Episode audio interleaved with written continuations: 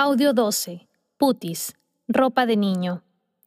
En 1984, más de 123 personas, incluyendo al menos 19 niñas y niños de las comunidades aledañas a Putis en Guanta, Ayacucho, fueron asesinadas por miembros de las Fuerzas Armadas. En el año 2008, las fosas de Putis fueron exhumadas y se hallaron 92 cuerpos.